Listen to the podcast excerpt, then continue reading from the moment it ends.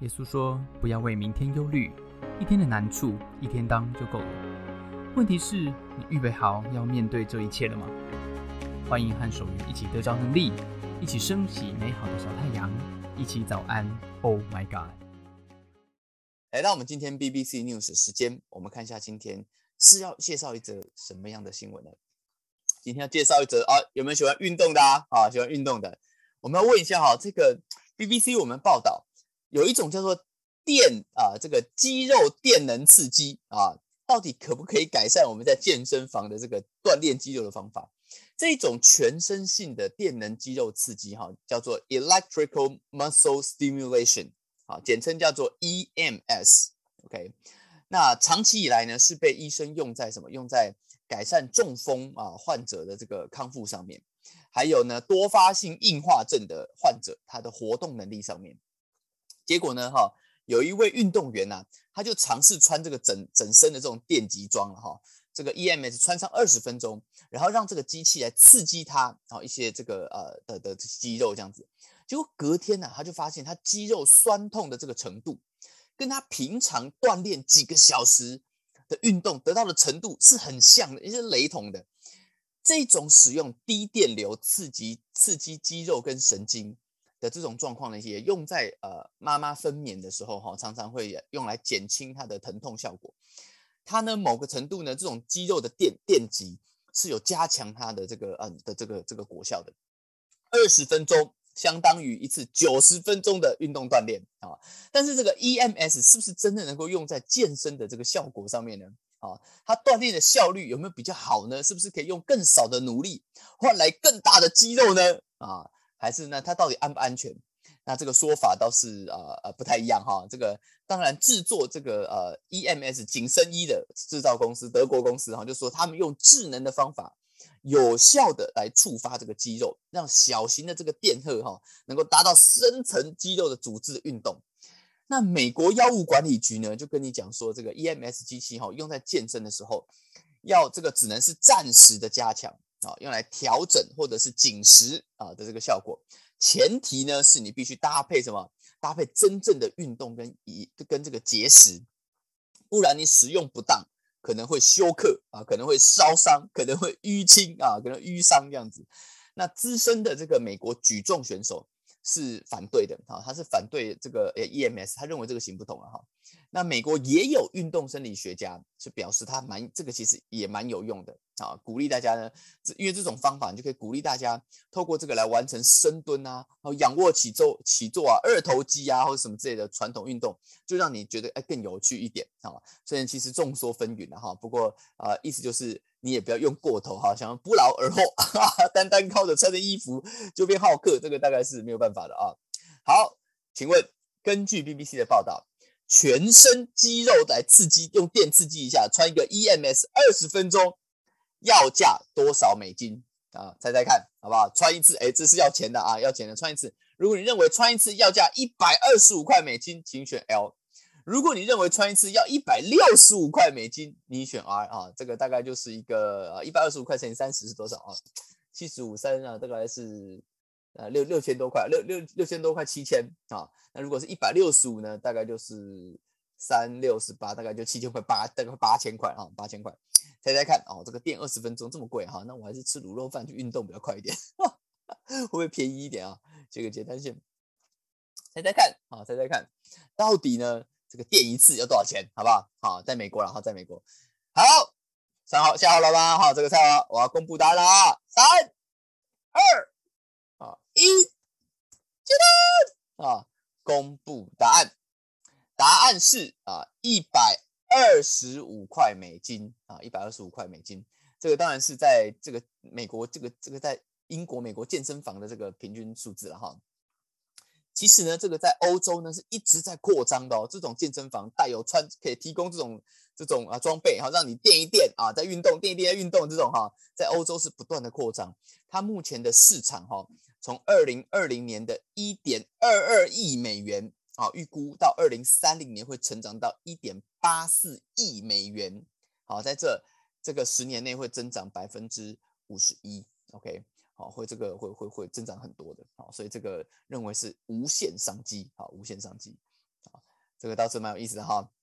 你有没有想去给他垫一垫啊？啊，这个我小时候是没有没我是没有穿过这种电极衣的哈，但是被电啊被电绝对不是啊，这个穿电极才会被电，对不对？啊，我念书的时候，从国小国中哈一直被电，被什么电呢？被作文电啊，每次这个考试作文分数呢都不是很高。啊，不是很高。那到后面该怎么办呢？到后面我妈就看不下去了，哈，觉得这个你这个作文呢，哈，这个考试这个要考啊，对不对？哈，所以一定要怎么样？一定要好好的来练习一下。所以呢，我们就这个呃出现了一个状况，就是我国中的时候，我爸妈就就我妈，主要是我妈哈，她就要送我，而且我爸应该是幕后的这个黑手啊，他就要送我去干嘛？这个就要送我去补作文。啊，各位朋友，你有没有补过作文呢？哈，我们当中有多少人你有补过作文的？哈，不要举手一下啊！补作文呢？哈，这个补英文就算了，补数学的时候我还补作文。我记得呢，这个补作文是怎么补？哎，不是送你去这个补习班补哦，啊，他是送你怎么样？我们真的有人补作文，对不对？哈，真的有人补作文嘛？送你去什么？送你去一个老师家啊？那是一个那个老师，我记得很清楚，老师姓赵，然后姓赵，他是一个。建中啊，建国中学的国文老师啊，这个然后就出来开了一个，在他家啊开了一个这个私塾啊私塾。不过重点不是这个赵老师而已啊，重点是什么？重点是这个师母，哎，他也是一个老师，他不只是一个老师，他也是一个国文老师啊，他不只是一个国文老师，他还是一个北一女的 国文老师。哇，你就遇到这个，这个是啊，太厉害了啊！一个建中的国文老师娶了一个北一女的国文老师，然后两个人紫青双剑啊，合体啦啊，太厉害了啊！这个这个在学校一定是怎么样？一定是教不过瘾啊！这个决定呢的联手开一间私塾啊，一起来教啊！我就被送进这间国文集中营里面去了啊！这个这个送进去他家啊，一共我记得那时候哈。这个每个礼拜六啊，我这个明明可以有大好的日子啊，就是要被送到这个啊，这个这个私塾里面去啊。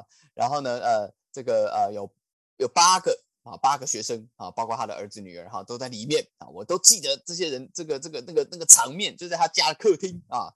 然后呢，餐桌那边，每个礼拜我要每个礼拜六呢，啊，我要背一下午的国文啊，要背什么？要背有时候背古文啊，有时候背散文，有时候念散文啊。那个有时候念新，有时候念这个呃呃新诗，哎，没有背完不准走哎，好，而且你要背完了才能够怎么样，才开始写作文啊，信不信？我到现在我都还记得背了什么啊？不信吗？啊，我念给大家听啊，我到现在我都还记得，我我那时候背一篇古文叫做什么？叫做《将进酒》，李白的啊，我三十秒背给你们听，真的，我闭眼睛背，我真的到现在都还背得出来啊。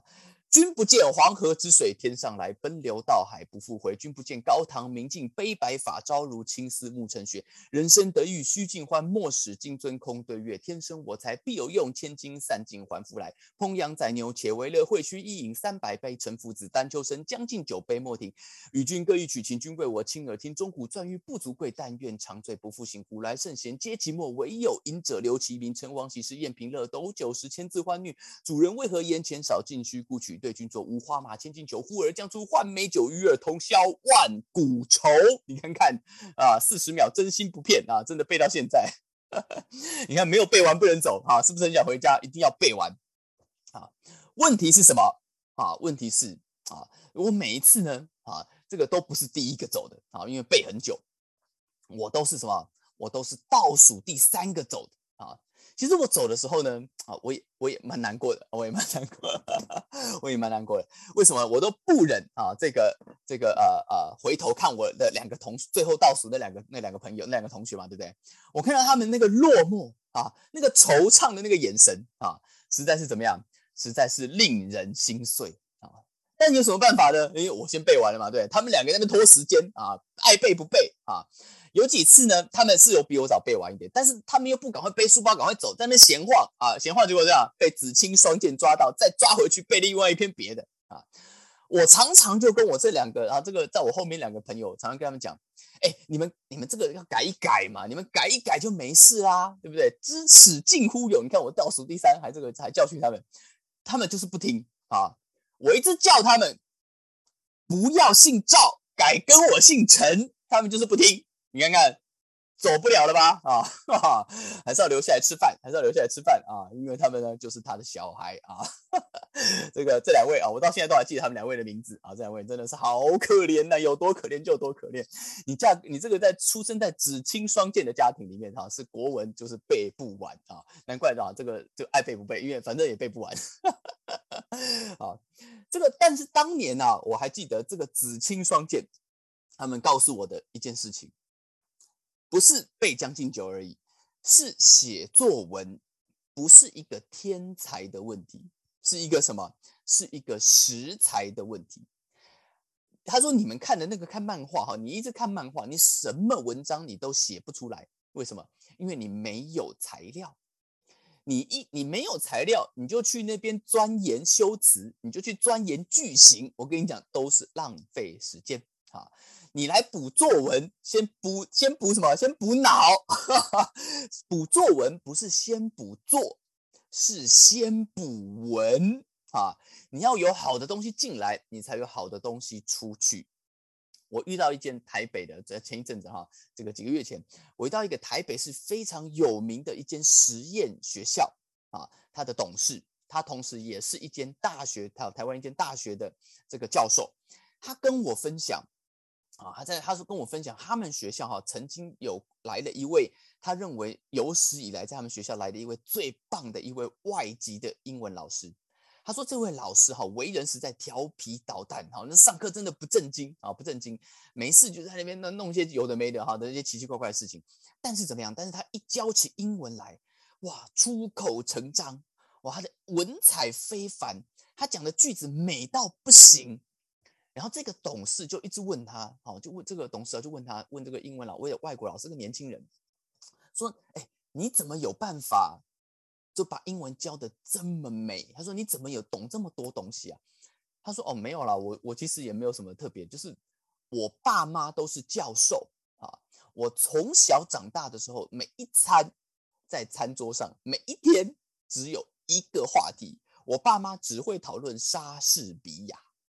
我爸妈在餐桌上没有别的，就是只讨论莎士比亚，所以我就这样长大的啊。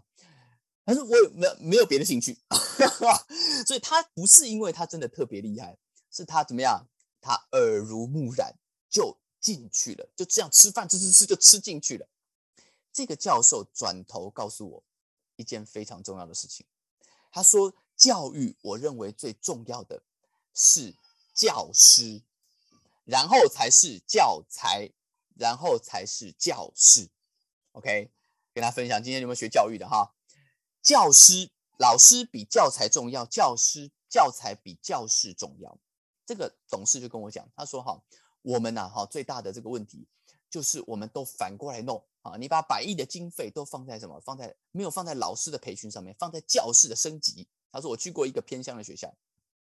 人手一台 iPad，通通教室都有液晶电视，大荧幕超大。还有一间学校，他的钱全部拿去升级网络，因为经费也只能够做硬体升级。这个小学，它网络比中研院还要快啊！然后呢，用一堆阿里不达的教材，最惨的呢是老师根本没有受过训练，无心教育，毫无热情。你人手一台 iPad 也是怎么样？也是惨不忍睹。没有好的老师，任何教材都发挥不了用处。你有教材，你只有这个教材，你没有老师，教室也没有意义。再高级、再高科技都没有用。没有好的老师，你不知道要先补文，你在那边先补作啊，一天到晚写字是不会成长的。你吃饭要配莎士比亚，不是追剧，你才会有进步。耶稣的门徒跟随耶稣的过程当中，常常被耶稣挑战他的脑啊，挑战他们你们的逻辑，挑战他们你们自己的盲点。今天使徒约翰讲到一模一样的事情。耶稣在上十字架之前，在面对他人生最后最重要的事情的时候，他告诉所有的人，他说：“有了我的命令又遵守的，这人就是爱我的。爱我的必蒙我父爱他，我也要爱他，并且要向他显现。”他说：“那些 keep my command commands，有有了我的 commands，又 keep them，又遵守的，这些人就是爱我的，我也会怎么样？我会爱他们，而且 show myself to them。这个时候，犹大就问了啊，这个犹大不是要卖耶稣的那个犹大，是另外一个哈，菜市场名嘛。犹大就说：“他说耶稣啊，他说主啊，我为什么啊？为什么你是要向我们显现，不向世人显现呢？”啊，耶稣对他们讲：“为什么？Why do you intend to show yourself to us and not to the world？” 耶稣就点他们，为什么？因为这一群啊，犹太人啊，这群犹太人有一个根深蒂固，其实门徒哈也不怪他们，他们有一个根深蒂固的想法，什么想法？就是上帝是一个限量发行，而且以色列专属的上的神。耶稣要告诉他们，不是这个样子。耶稣要告诉他们，上帝不将是在单属于任何一个种族。任何一个国籍，甚至任何一种血统，上帝不是限量的，是 for anyone，是每一个人都可以的，也不是以色列专属。耶稣刚刚讲了是什么？是凡跟随他的，有了我的命令就遵守的。其实以色列不是唯一拥有他命令的儿子。耶稣把这个命令颁给了谁？颁给了所有人。他说：“我赐给你们一条新的命令。”为什么是新的命令？因为真的过去摩西给了以色列一条旧的命令嘛，对不对？他们十诫，他们摩西般的命令是给以色列人的，但是现在耶稣说：“我给你们的是一条新的命令，是给 the world，是给所有的人。”所以犹太人有一种根深蒂固的优越感，好，当久了哈，这个独子当久了就有点难接受，哈，你这个爸爸妈妈有弟弟要出来了，哈，我们其实也不能笑犹太人，其实我们也是一样。我们常常容易有一种标签化的优越感。当你考上前三志愿的时候，你就会怎么样？当你走进那间教室，你就觉得那间教室代表我了啊！我在建差中学，我就是啊不一样；我在北一差中学，我就是不一样。那间教室好像代表了你。你就觉得我以前补习也是有那种感觉哈，觉得那个穿土色跟穿绿色的感觉是另外一种人类啊，他们就应该交往一下啊，有一天啊结婚啊来帮别人补作文的。我业绩进职场，觉得我百万业绩，我就是百万俱乐部哦，跟这个十万俱乐部哎就是不一样。但天国有没有区隔呢？啊，这个天国这个阿拉跟菩萨啊当中有没有差别呢？啊，耶稣说啊还是有差别的，还是有差别的。耶稣说什么呢？我们不要忘记耶稣的命令，对不对？耶稣说：“爱我的要遵守什么？我的命令啊，要 obey 我的命令。”耶稣颁布的命令是什么？记得吗？啊，耶稣昨天我们才讲到，耶稣说：“我是道路、真理、生命，若不借着我，没有人能够到上帝那边去。”换句话说，耶稣其实说哈，这个耶稣基督跟阿弥陀佛还是有点区别的哈。耶稣说他是通往天父的唯一道路。换句话说，通往天国的路不是条条大路通罗马，是只有一条大路通天国。但耶稣告诉门徒，这不是教材的问题，这也不是教材的问题。你们也知道啊，只有耶稣或只有天赋上帝是你们的上帝，这也不是问题。你们的盲点是教练的问题，是你们想要球员兼教练。你们听到了我的话，我告诉你们，爱别人好像我爱你们一样。但你们如果想要自己当教练，你们拿了秘籍就没有认师傅了，这是不行的。有没有看过武侠片啊？拿了秘籍就在那边自己乱练，会怎么样？会走火入魔啊！欧阳锋就是这样练出问题来的啊！哎，欧阳锋有没有听过啊？啊，不会没有听过吧？欧阳锋不是欧阳龙啊，啊，不是他弟弟啊。欧阳龙听过吗？欧阳龙不是马卡龙啊，哈，欧阳锋是这个。金庸小说、武侠小说里面的哈《射雕英雄传》巨作里面的人物，他就是拿了一本秘籍啊，就在那边自己练，然后就练了嘛，完全练倒过来了啊！最后怎么样？最后就练成，他就成了吸毒了啊！吸毒不是吸海洛因的吗？不是啊，是东邪吸毒的吸毒啊，就只成为一个有毒的人。你信耶稣啊，各位基督徒，如果你是跟随耶稣人，你会不会信耶稣，拿着圣经就乱念了啊？就乱跟啊！耶稣最后给你跟成毒耶稣了啊！人家是基督徒啊，你信成基督毒 啊！越投入人越毒，有没有这种人？真的是有，真的是有哈！有人真的信耶稣，信到最后哈，这个这个决定哈，自我钻研，然后钻研到最后哈，哎，钻研到最后决定自己脱党了啊，出来当党主席，说他就是基督，哎，这种人也真的是有。所以耶稣告诉你，不要乱信不要乱跟。爱我的人，不只是口口声声说爱我，是要遵行我的命令。而遵行我的命令，最重要的是什么？是不要球员兼教练。遵行我的命令，耶稣说，重要的是我会给你们一位保惠师。昨天我们提过，对不对？我要赐耶稣又讲一遍，他说我要赐给你们一位保惠师，就是父差来的圣灵，他要将一切的事指教你们。他 will teach you all things，还要提醒你们我所跟你们讲的一切话，再把这些教材告诉你们我讲过什么话，你们要怎么样做？这是真正的教练。耶稣说：“我给你们真正的教练，提醒你们是这位 advocate。昨天我们查过字典，是这位帮助我们、倡导我们、支持我们的教练。我们跟随耶稣需要教练，你的人生有了对的教材。”需要教练，莎士比亚非常好，但是需要有人教你，不然你就会只懂像我一样只懂莎士啊，没有比亚。文学这个作文也是需要好的教练。今天的人生有没有好的教材呢？有没有重要的信念呢？有了以后，你不只需要重要的信念，拿一本《古文观止》，你不会真的作文变好。你需要得到好的引导，拿一本圣经，你不会真的跟随耶稣，你需要有人引导，你需要有人需要跟着圣灵祷告，你才不会走，你才不会走火入魔。今天早上早上，Oh my God，送给我们所有的朋友一句话：拜对师，你才有办法学对义；信耶稣，你必须要靠圣灵，不要自己一个人蒙着头。猛信啊，这样容易信成基督毒啊，信成一个有毒的人了啊，好不好？今天我们一起来祷告，在你的人生当中有没有需要啊这样子的恩典呢？当我们一起开口祷告啊你的时候，你的人生会不一样，让你人生得到一个美好的教练，可以走在对的路上。我们一起来祷告，如果你愿意，你可以跟我举手。现在天父上帝，我感谢你，今天早上我来到你的面前，让我的生命今天可以遇见你。让我的生命今天可以跟随对的教练，走在对的路上。让我的信念，让我的人生有一个好的老师引导我，可以真的遵行耶稣的命令，遇见天父上帝。谢谢你听我的祷告，奉耶稣的名，阿门。谢谢大家参加今天的早安，Oh my God！愿上帝祝福你，今天在职场、在家庭之中得着智慧，遇见美好。用你的小太阳照亮身边的人。我们下次再见。